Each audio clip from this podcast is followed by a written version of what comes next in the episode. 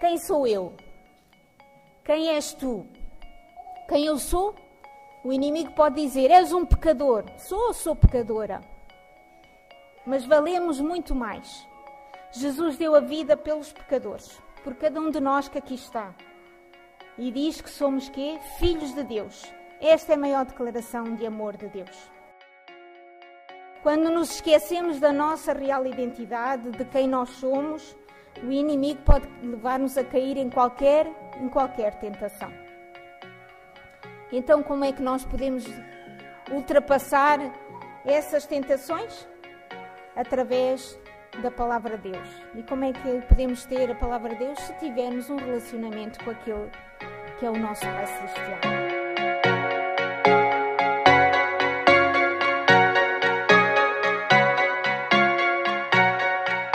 Olá, este é o podcast Encontro, o podcast semanal que trará alimento espiritual para essa semana.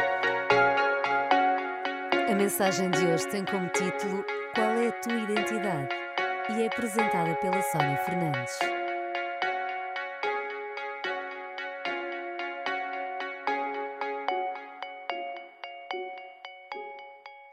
Bom dia, queridos irmãos, querida Igreja, igualmente a todos aqueles que nos seguem habitualmente, que se sintam acolhidos por nós.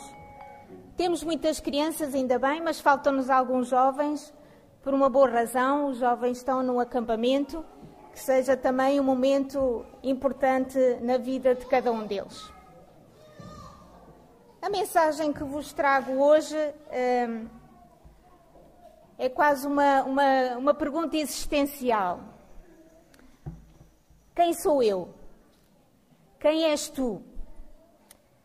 E esta, eh, já parámos às vezes para pensar nesta pergunta, não sei se alguns de nós obtivemos a resposta ou se respondemos à pergunta. Muitas vezes, sobre este aspecto, quem sou eu? Eh, a maioria pode responder: ah, eu sou professora, eu sou médico, sou enfermeira. Mas, queridos irmãos, queridos amigos, isso é aquilo que nós fazemos, não é aquilo que nós somos. Em essência, quem sou eu, em essência, quem é cada um de nós.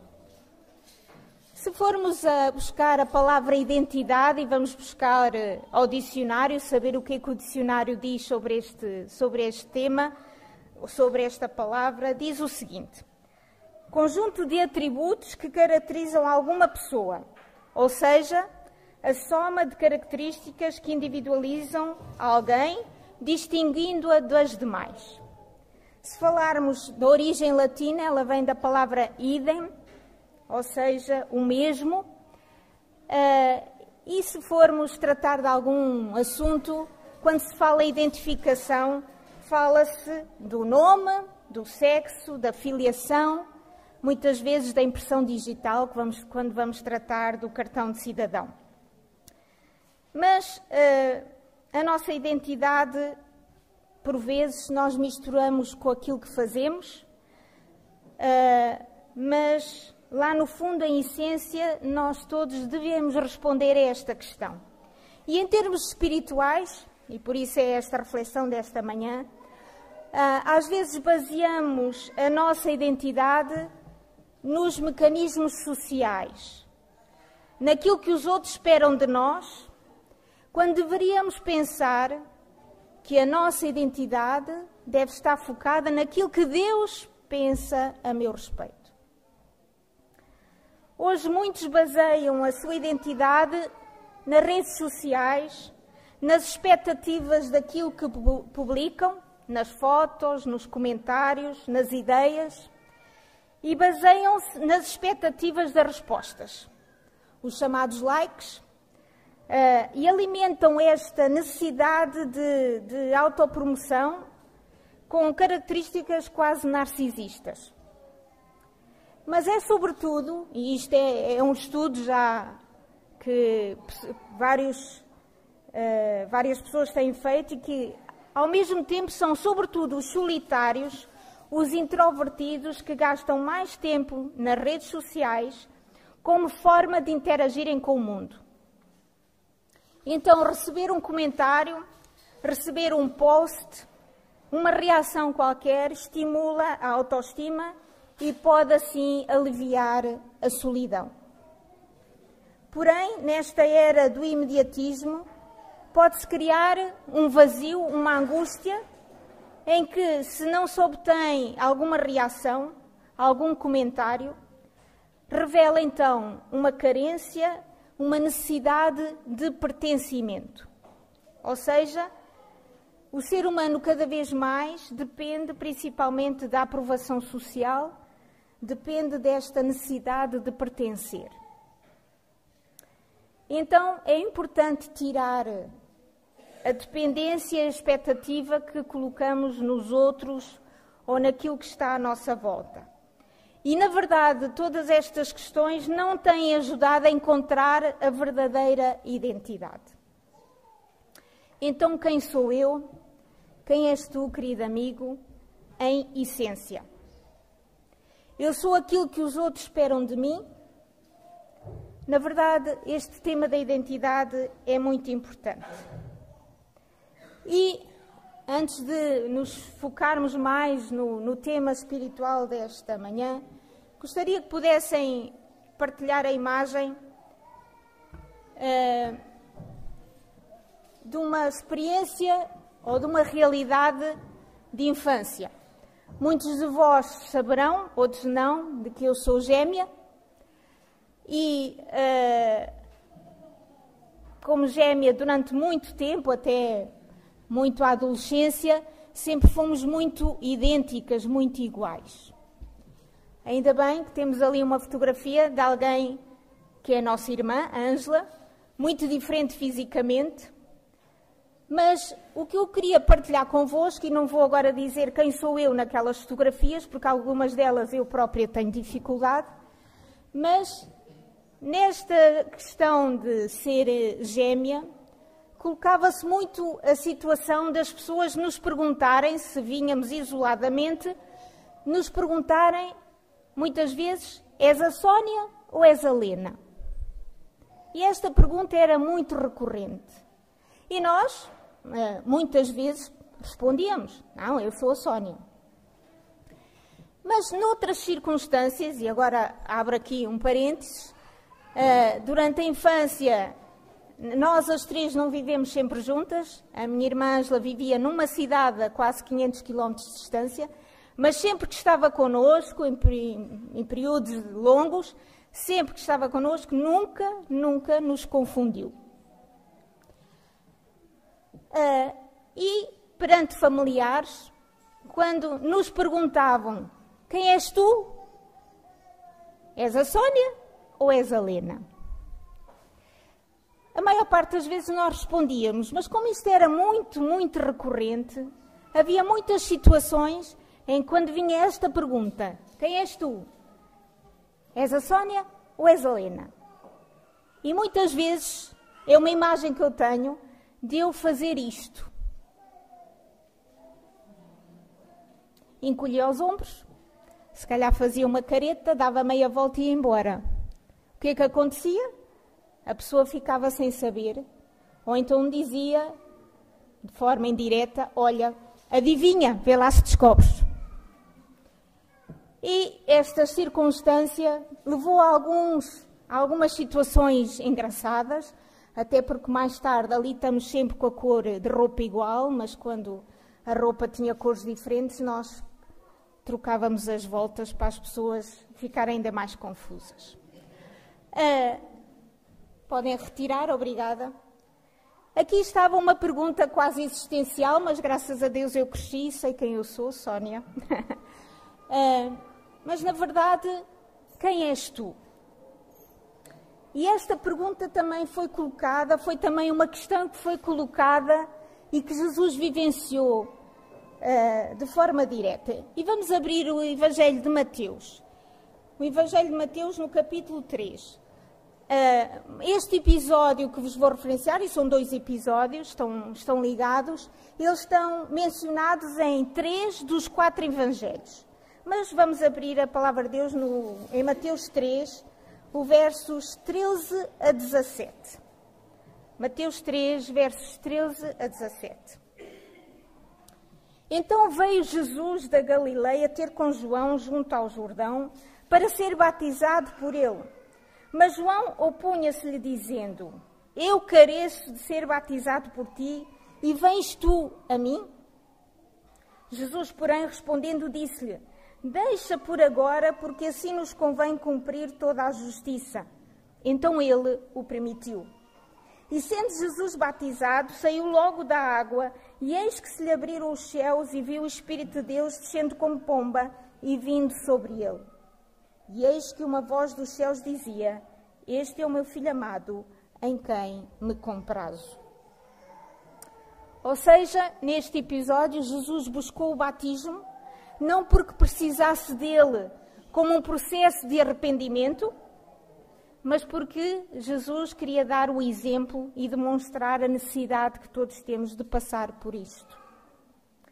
O batismo de Jesus. O que é que este episódio tem a ver com o tema da identidade? O que é que este episódio nos quer dizer sobre este tema? Há três importantes fatores que se destacam neste, em relação a este batismo de Jesus. Uh, acima de tudo, porque as três pessoas da divindade ali estavam presentes. O primeiro, o primeiro aspecto, e isto está mencionado no Evangelho de João, que vão, vão, também fala do batismo, e no Evangelho de João, o evangelista João vai referenciar algo interessante. É que João Batista, quando olha para Jesus, diz o quê? Eis, eis o Cordeiro de Deus que tira o pecado do mundo. Depois, a unção de Jesus pelo Espírito Santo para a missão que ele ia efetuar, para a missão que ele tinha pela frente. E depois a proclamação celestial de que Jesus é o Filho de Deus. Ou seja, a voz do Pai que realmente referencia este aspecto. O Imaculado Filho de Deus, o Criador do cosmos, foi batizado por um mero ser humano como parte do plano da salvação. E esta confirmação de identidade é realmente forte. Jesus ouviu da própria voz de Deus quem ele era. A primeira confirmação está após, certamente, esta cerimónia batismal de Jesus. Só que o Evangelho de Mateus continua agora no capítulo 4.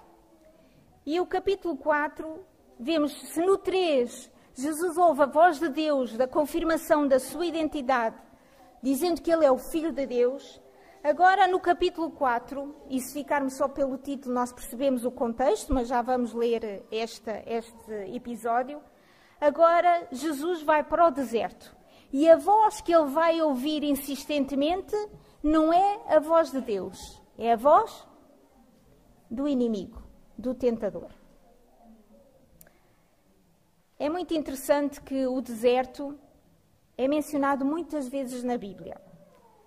E há várias palavras para, para deserto em hebraico, mas há uma que me chamou muita atenção que é midavá.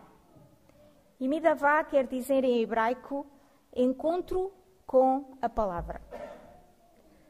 É que o deserto é um lugar inóspito, um lugar quase sem vida, árido, muito difícil de, de se viver, mas é um lugar, sobretudo, silencioso. É um lugar de grande provação, mas é um lugar que, ao mesmo tempo, se pode ouvir a voz de Deus, sem o ruído e o conforto que muitas vezes encontramos na cidade. Muitas coisas na nossa vida nós aprendemos através do desconforto, através do sofrimento, através das provações e através do silêncio. E porquê é que na Bíblia, sempre que Deus está a preparar algum líder, alguma pessoa para uma missão, essa pessoa tem que passar necessariamente pelo deserto? Deus coloca determinadas pessoas para as moldar no deserto. Abraão, Jacó, Moisés, Moisés passou 40, 40 anos no deserto. Elias, o próprio povo de Deus em peregrinação passou por onde? Teve que passar pelo deserto. Não era para ser tanto tempo, mas teve que passar.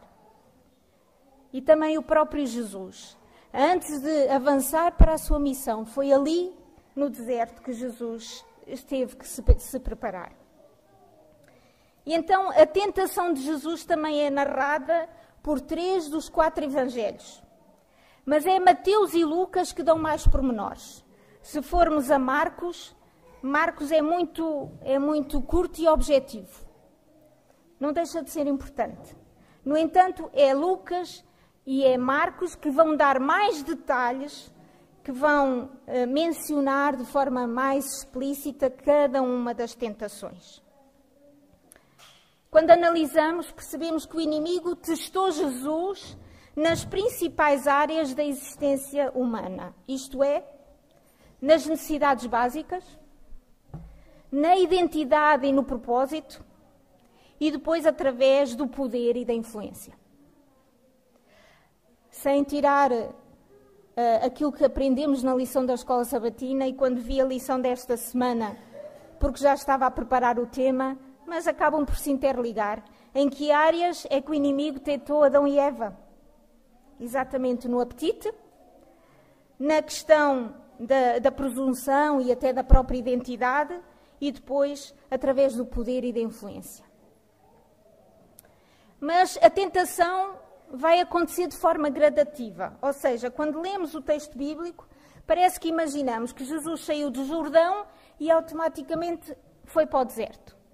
O relato não dá esses pormenores, isso não é o mais importante, mas é provável que tenha demorado vários dias. Jesus foi batizado, provavelmente esteve ali com a multidão, não foi de imediato para o, deserto. E o mesmo acontece em relação à tentação conosco. Ao sermos tentados, dificilmente caímos no primeiro convite. Mas o pecado é concebido após um período de insistência, após um período de repetição. E o Senhor Jesus, ao contrário de nós, não podia falhar nestas tentações. A menor falha colocaria todo o plano da redenção por terra e o inimigo sabia disso. E neste diálogo, e vamos agora ler uh, o capítulo 4, versos 1 a 3, de Mateus, Mateus capítulo 4, versos 1 a 3, que me possam acompanhar. Então foi conduzido Jesus pelo Espírito ao deserto para ser tentado pelo diabo. E tendo jejuado quarenta dias, quarenta noites, depois teve fome. E chegando-se a ele o tentador disse: Se tu és o filho de Deus, manda que estas pedras se tornem em pães. Neste diálogo, o inimigo vai fazer uma pergunta e uma insinuação: Se tu és o filho de Deus. Ou seja, neste se, ele queria levar Jesus a ter dúvida e, queridos irmãos, queridos amigos, não devemos subestimar o inimigo. Ele argumenta muito bem. E cuidado quando nós subestimamos o adversário. Que tentação para Jesus transformar pedras em pão. Jesus tinha fome.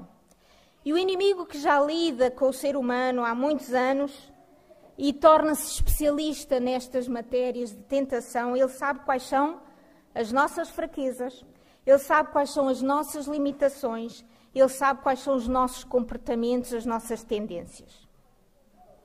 Satanás tinha informações suficientes para saber que Jesus era o Messias. Ele sabia que este ia ser um confronto singular. Por isso, ele vai, a sua tática vai ser para os, para os assuntos mais vulneráveis, vai diretamente aos pontos mais vulneráveis. E o, primeiro, obviamente, é o instinto de sobrevivência. O inimigo sabia que Jesus estava debilitado. Diz isto que Jesus estava há 40 dias em jejum e tinha fome. Se pensarmos quem era o inimigo e pensarmos no início no céu, este ser, antes de ter caído, era quem? Era Lúcifer, um anjo de luz. E aqui podemos, nas entrelinhas, pensar que o inimigo vai confrontar Jesus com o seguinte: Tu és, na verdade, o Filho de Deus? É que eu no céu o Filho de Deus era majestoso, poderoso, glorioso, com uma luz fulgurante. E agora, olhando para ti, Jesus, eu vejo alguém fraco, alguém debilitado, com frio, sujo, com fome. Imaginemos o aspecto de Jesus ao fim de 40 dias de jejum, que Jesus estava com aspecto cadavérico, tinha perdido quilos, estava certamente num ar de um lugar agreste em que estava, não parecia ser o Filho de Deus. Então está implícita aqui uma grande provocação. Se és filho de Deus, ele provoca na identidade de Jesus. Ele deseja que Jesus caia na cilada. Mas é extraordinário a resposta de Jesus no verso, no verso 4. Jesus, apesar de debilitado, responde. Ele, porém, respondendo, disse: Está escrito: Nem só de pão viverá o homem, mas de toda a palavra que sai da boca de Deus. Ou seja, Jesus aqui mostra a dependência que tem do seu Pai, a sua fidelidade a este relacionamento. Jesus responde que o alimento físico não é a única fonte de energia para a sobrevivência. Queridos irmãos, todos nós precisamos de comer para viver, mas também precisamos muito mais do nosso relacionamento, da convivência com Jesus, para podermos continuar a viver.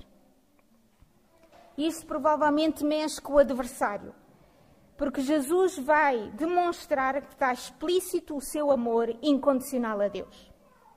Outro ponto importante é perceber que o fundamento de defesa e ataque de Jesus é sempre na palavra, na palavra de Deus. As respostas de Jesus são sempre está escrito, está escrito, está escrito. Jesus mostra a Satanás que está alicerçado nas Santas Escrituras e que não há nenhum argumento que o faça abalar. Transformar pedras em pão.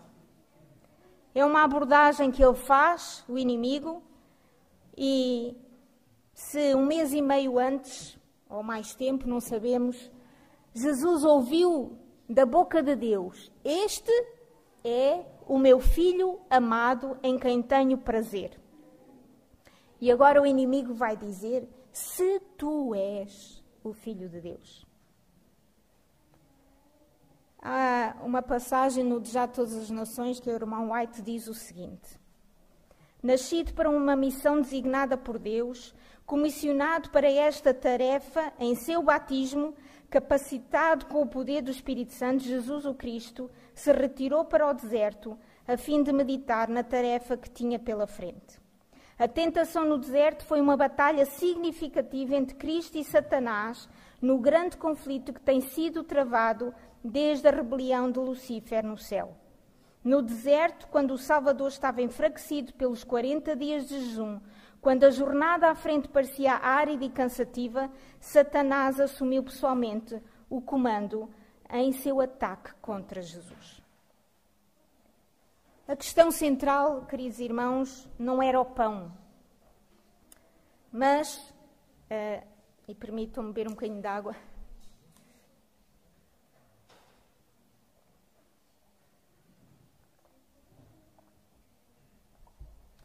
Mas Satanás usou a circunstância, esta circunstância como um isco. Ele sabia que Jesus, o Criador do universo, o Criador de todas as coisas, facilmente podia transformar uma pedra num pão. Duvidar da palavra de Deus é o primeiro passo para ceder à tentação. E também na rebelião do céu, Satanás havia desafiado a autoridade de Deus. E agora, este inimigo muda a estratégia e vai mudar para a segunda tentação, para outro aspecto. E esta próxima proposta de, do inimigo que ele apresenta ao Filho de Deus é em relação ao seu propósito. Continua a estar ligada à identidade, mas também em relação ao seu propósito. E vamos ler agora, continuar nos versos 5 a 6, do mesmo capítulo 4 de Mateus. Então o diabo o transportou à cidade santa, colocou-o sobre o pináculo do templo e disse-lhe: Se tu és o filho de Deus, lança-te aqui abaixo, porque está escrito que aos seus anjos dará ordens a teu respeito e tomar-te-ão nas mãos, para que nunca tropeces em alguma pedra. Aqui vem outra vez se és filho de Deus, joga-te daqui abaixo. O jogo do tentador é colocar muitas vezes uh, o ser humano como o centro. Tens fome? Come. Isso não te vai fazer mal.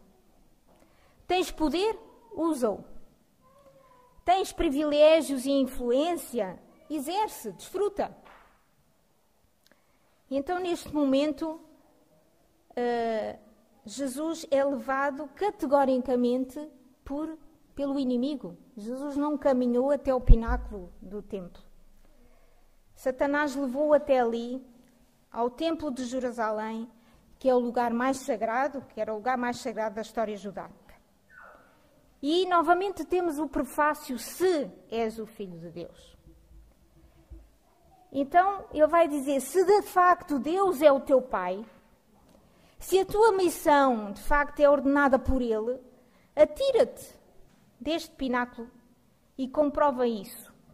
E depois o inimigo vai citar as Escrituras, porque aos seus anjos dará ordem a teu respeito para te guardarem.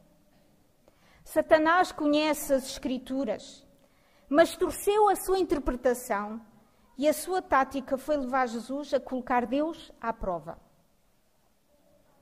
Deus de facto promete proteção por parte dos seus anjos, mas somente dentro de um contexto em que a sua vontade tenha que ser exercida.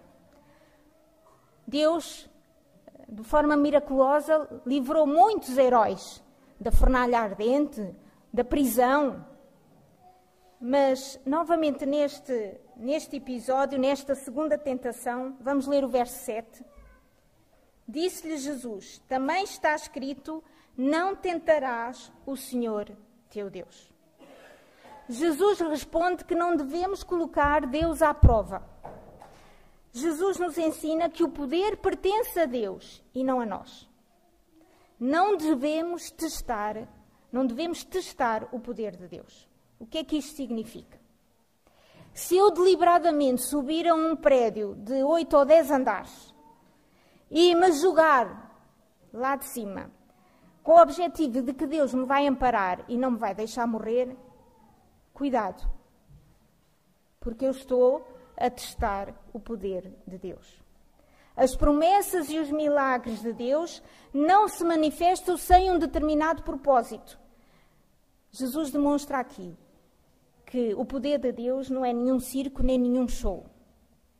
Quando realmente necessitamos da sua intervenção e dos seus milagres, segundo a sua omnisciência, Ele estará lá para livrar ou não. Então, nestes ensinos sobre esta tentação, nós percebemos: ninguém está livre de tentações. Quando Deus permite uma tentação, Ele também provê a graça e o poder para podermos vencer. E as tentações não vêm da mesma forma para, para todos nós. O inimigo muda de tática. Ninguém também é tentado além das forças que pode suportar. E finalmente, a última proposta de Satanás é em relação ao poder, em relação à influência, em relação à ganância.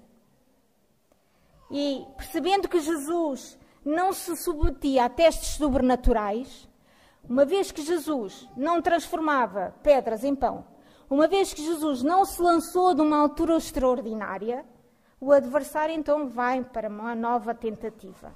E vamos ler o versos 8 e 9 do capítulo 4 de Mateus. Novamente o transportou o diabo a um monte alto e mostrou-lhe todos os reinos do mundo e a glória deles. E disse-lhe: Tudo isto te darei se prostrado me adorares. Verso 10: então disse-lhe Jesus: Vai-te, Satanás, porque está escrito: Ao Senhor teu Deus adorarás e só a Ele servirás.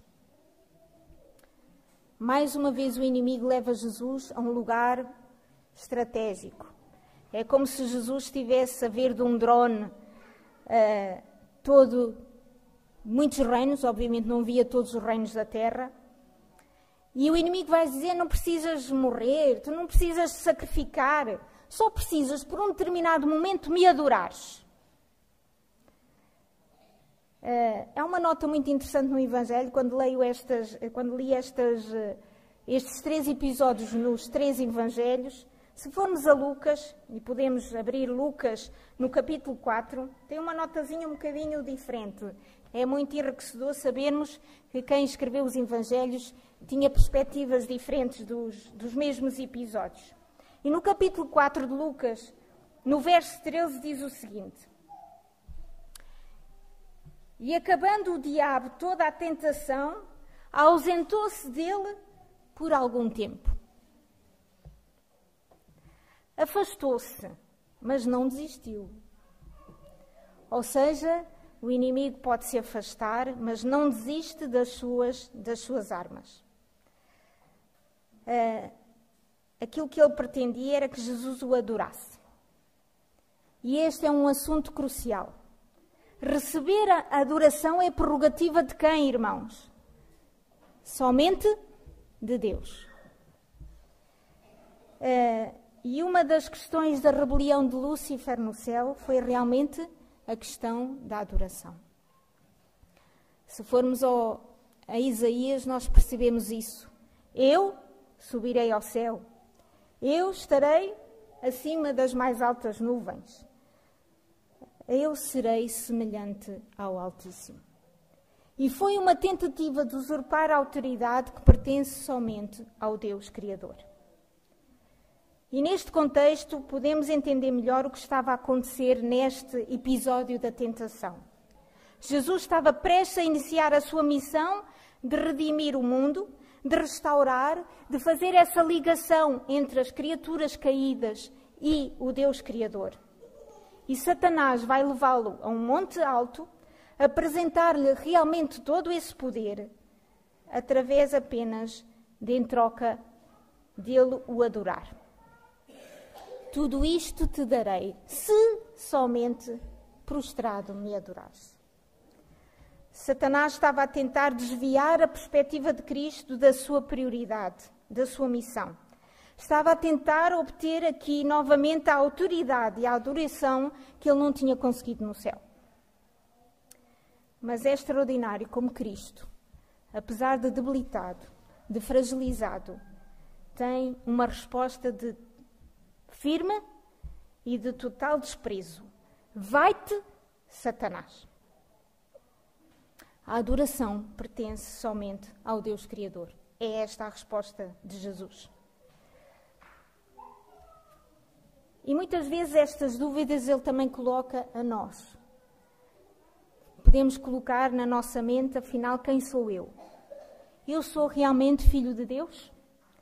E o inimigo vai dizer: Ah, tu perdeste o emprego, ninguém te dá valor, a tua vida está toda virada do avesso, estás família destroçada, divorciado, não tens amigos. Tu és realmente filho de Deus?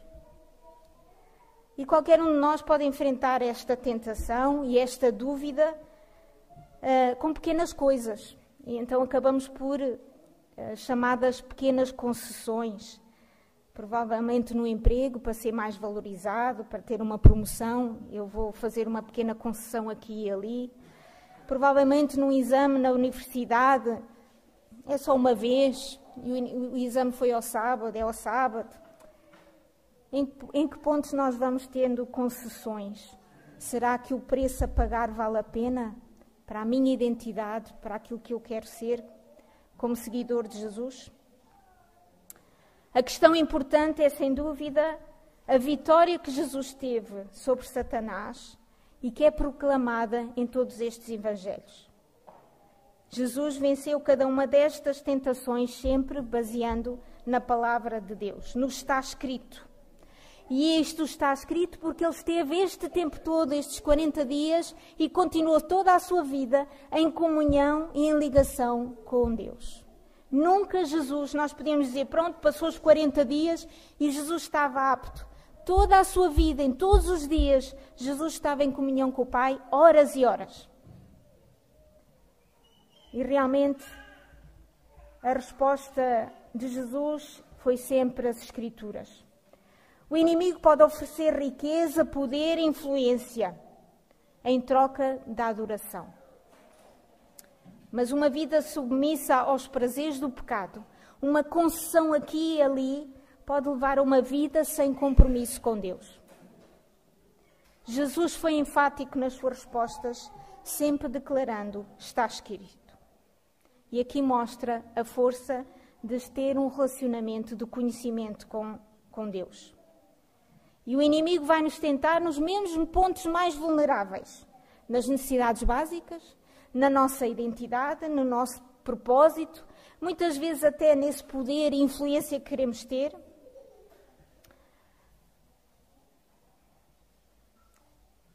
Vai nos dizer, através do apetite, é só isto, é uma comida, não te vai fazer mal mas não é só comida, muitas vezes o apetite pode ser paixões, pode ser desejos descontrolados, pode ser através de uma presunção, uma autoafirmação, ah, eu posso, não preciso de Deus. Pode ser através do poder e da influência. E este poder, cada vez mais, hoje em dia, a cultura do ter, ter, ter, em vez de ser a cultura do ser. É a mesma estratégia. Precisamos nós destes pontos para encontrar o real valor da nossa vida? Quantas vezes procuramos estas ofertas do inimigo para provar que temos valor? Quantas vezes vamos comer alguma coisa só para valorizar a nossa autoestima ou porque precisamos de, de alguma coisa que nos dê energia? Ah, eu mereço isto. Passei por este, por este momento mais delicado. Quantas vezes compramos algo que não temos necessidade, adquirimos só para sermos aceitos ou para nos sentirmos bem? Quando nos esquecemos da nossa real identidade, de quem nós somos, o inimigo pode levar-nos a cair em qualquer, em qualquer tentação. Então, como é que nós podemos ultrapassar essas tentações? Através da palavra de Deus. E como é que podemos ter a palavra de Deus se tivermos um relacionamento com aquele que é o nosso Pai Celestial? Irmão White tem mais duas citações pequeninas que diz: Enquanto Cristo se mantivesse nesta atitude, o tentador nenhuma vantagem poderia obter. Ou seja, enquanto Cristo rebateu sempre as tentações com o está escrito, está escrito. Também nós, se o enfrentássemos como Jesus, haveríamos de escapar a muitas derrotas. O segredo é a palavra de Deus. Quando o inimigo nos assalta, devemos nos agarrar àquilo que tem sido a nossa convivência com o Pai Celeste, se a tivermos. Uh, aqui é o desafio para cada um de nós, como adultos, como igreja, irmãos. Estudemos a palavra de Deus, estudemos as, as lições da escola sabatina, estejamos em oração. Para os pais aqui, não estejam à espera que os vossos filhos apenas aprendam com os monitores da escola sabatina. Eles necessitam de ter um momento em família, de estar em oração com os seus pais, de ler a palavra de Deus. Este é o segredo da minha identidade e da vossa identidade. Quem eu sou? O inimigo pode dizer: És um pecador. Sou ou sou pecadora? Mas valemos muito mais. Jesus deu a vida pelos pecadores, por cada um de nós que aqui está. E diz que somos quê? Filhos de Deus. Esta é a maior declaração de amor de Deus. Se questionarmos sobre o nosso valor, vamos à Bíblia.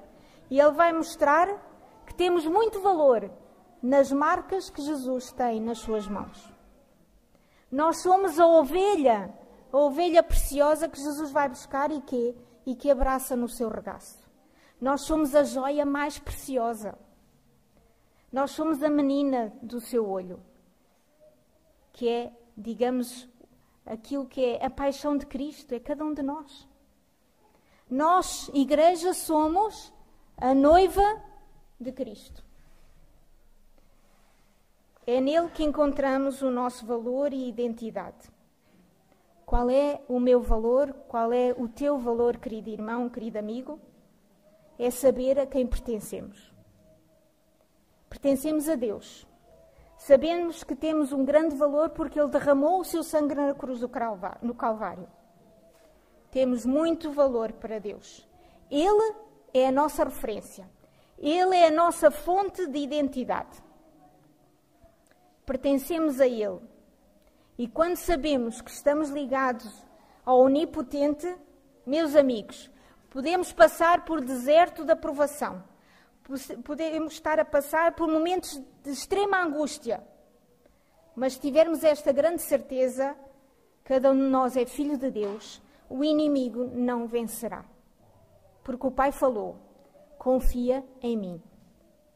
Esta é a realidade, a nossa identidade. Qual é o parâmetro que temos usado para conhecer o nosso valor?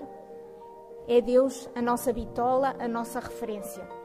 É Ele que nós temos que conviver e encontrar o nosso real valor. Quão grande amor nos tem concedido o Pai, que fôssemos chamados filhos e filhas de Deus. Agora somos filhos de Deus. Gratos a Deus pelo valor que Ele nos dá. Gratos a Deus pelo seu amor. Gratos a Deus pela identidade que está quando estamos ligados a Ele. Que Deus nos abençoe. Amém.